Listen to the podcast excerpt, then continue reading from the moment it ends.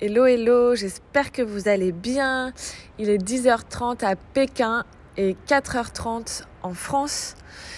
Qu'est-ce que je fous à Pékin? En fait, je suis en train de faire une escale de 10 heures. 10 heures, les gars. 10 heures.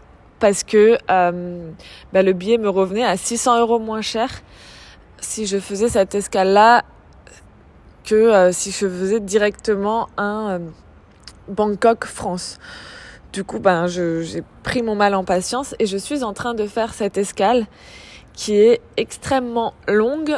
Il fait très froid dans l'aéroport et je suis en habit, euh, habit d'été parce que ah ben, en Thaïlande il faisait plus de 30 degrés. Donc je vous raconte pas le calvaire. Heureusement que j'ai mon match à latte qui me réchauffe, euh, qui me réchauffe le cœur. Et ben du coup je me suis dit ben tiens autant optimiser ce temps et bah, pourquoi pas reprendre euh, le podcast que j'avais pas fait euh, la semaine dernière et j'avais envie de vous partager du coup certaines choses. Euh, J'arrive sur la fin de, mon voyage, du coup je suis en train de rentrer en France et pendant le, premier vol pour arriver ici, je me faisais la réflexion un petit peu sur tout ce qui s'était passé dans ma vie ces derniers mois, ces dernières années.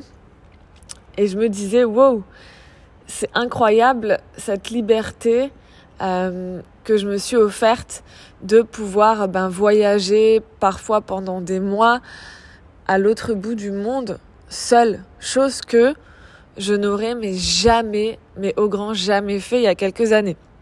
Si vous m'auriez connu il y a quelques années, j'étais une grosse flippette, euh, j'étais très dépendante des autres et je, je prenais pas l'avion toute seule, je savais pas me débrouiller toute seule en fait. J'avais plutôt tendance à me reposer, surtout dans le cadre de voyage, euh, sur les autres. Aujourd'hui, j'ai l'impression que je suis capable de partir n'importe où, toute seule, sans avoir euh, peur. Alors parfois, ça m'arrive à certains endroits, genre là, quand je suis arrivée à Pékin, tout est écrit en chinois partout. Euh, il y a très peu d'écriture euh, euh, en anglais et du coup j'ai commencé un petit peu à, stresser. Je me suis dit ouloulou comment je vais faire pour me débrouiller pour trouver où est-ce que je dois aller? Et c'est vrai que par moment je peux avoir des petits pics de stress, mais ça m'a le fait de, de, faire ces voyages solo, ça m'a apporté une forme de sérénité qui est incroyable. Et si vraiment c'est quelque chose qui vous appelle, si vous avez envie de, bah de, de, partir comme ça à l'autre bout du monde seul, je vous invite vraiment à, bah, le faire déjà. Et peut-être à le faire dans un, avec un pays comme ben, Bali euh, ou la Thaïlande, l'Asie en tout cas, qui sont des pays quand même très safe, où il y a énormément de voyageurs solo. Perso, qu'est-ce que ça m'a apporté?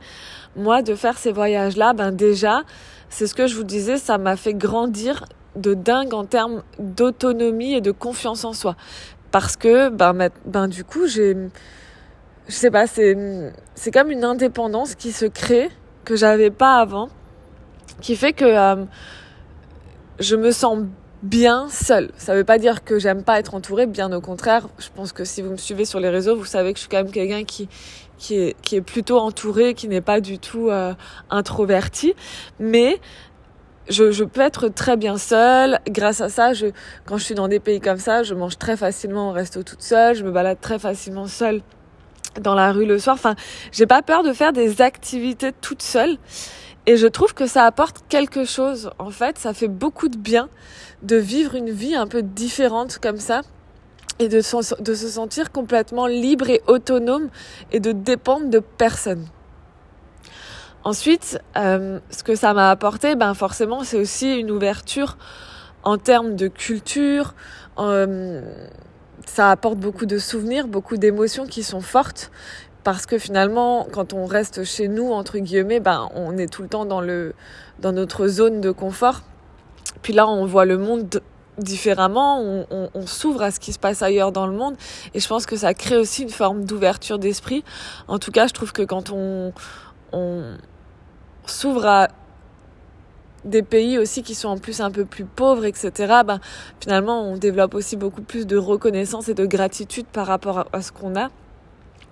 Puis après, euh, forcément, ben, il y a aussi les rencontres d'autres voyageurs, d'autres digital nomades, entrepreneurs que je fais dans ces pays-là qui sont incroyables et que je trouve pas forcément en France, en tout cas pas à Strasbourg, mais que euh, je me suis engagée cette année à aller chercher plus régulièrement, peut-être à travers des masterminds, des formations, euh, des séminaires en France.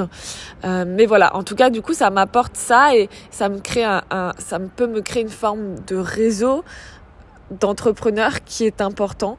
Moi, pendant longtemps, j'étais très solopreneur. J'ai voulu avancer seule. Je voulais pas. Euh, je suis pas quelqu'un qui aime faire semblant, donc je voulais pas créer des fausses amitiés. Mais je me rends compte qu'en fait, ça veut pas dire se créer des fausses amitiés. C'est moi qui avais une mauvaise image. Euh, de une mauvaise croyance, une mauvaise image par rapport à ça. Il s'agit surtout euh, finalement de rencontrer des personnes qui sont inspirantes, qui sont à un niveau dans le qu'on n'a pas encore atteint, qui nous permet d'élargir notre vision, qui nous permet de d'élargir notre champ des possibles et donc aussi de gagner ben, en stratégie, en confiance en soi et euh, en avancement, en évolution finalement dans notre business. Et puis, on va pas se mentir, grâce à ces voyages, j'ai rencontré des personnes aussi qui sont devenues réellement des amis dans ma vie parce que ben on a beaucoup de points communs, beaucoup de, de, on peut avoir des discussions qui sont très profondes, etc. Et c'est des personnes qui sont devenues vraiment des amis.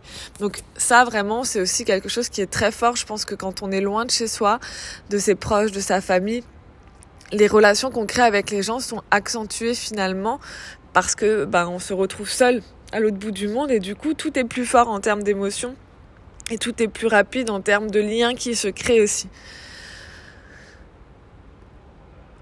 Le, la leçon finalement que je retiens de tout ça, je suis pas en train de vous dire euh, voyager si vous n'en ressentez pas le besoin. Vous savez, moi en tant que coach, mon rôle n'est surtout pas de vous dire quoi faire.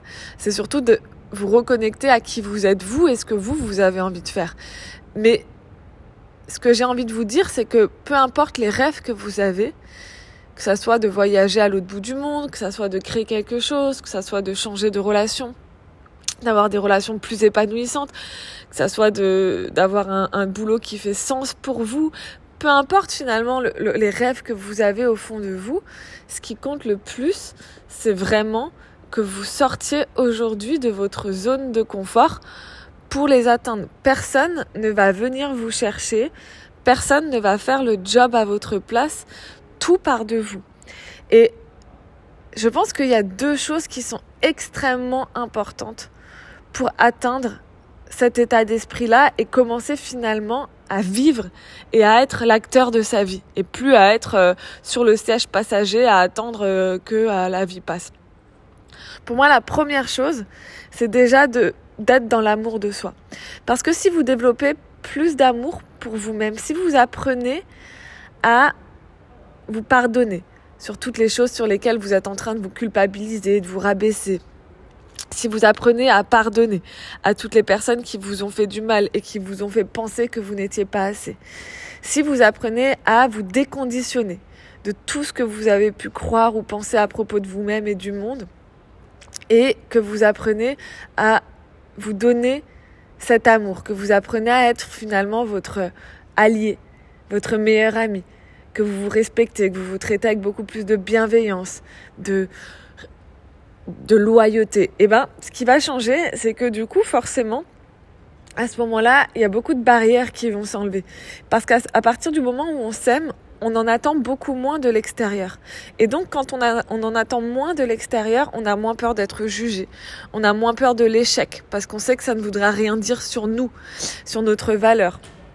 On s'ouvre, on se reconnecte aussi à notre intuition on s'autorise beaucoup plus à essayer, à se tromper, à recommencer, parce que on ne se juge plus soi aussi quand ça ne marche pas quand on veut. Et puis finalement, on se, on s'autorise aussi à rêver grand. Pourquoi? Parce que plus on a d'amour pour soi, plus on veut le meilleur pour soi.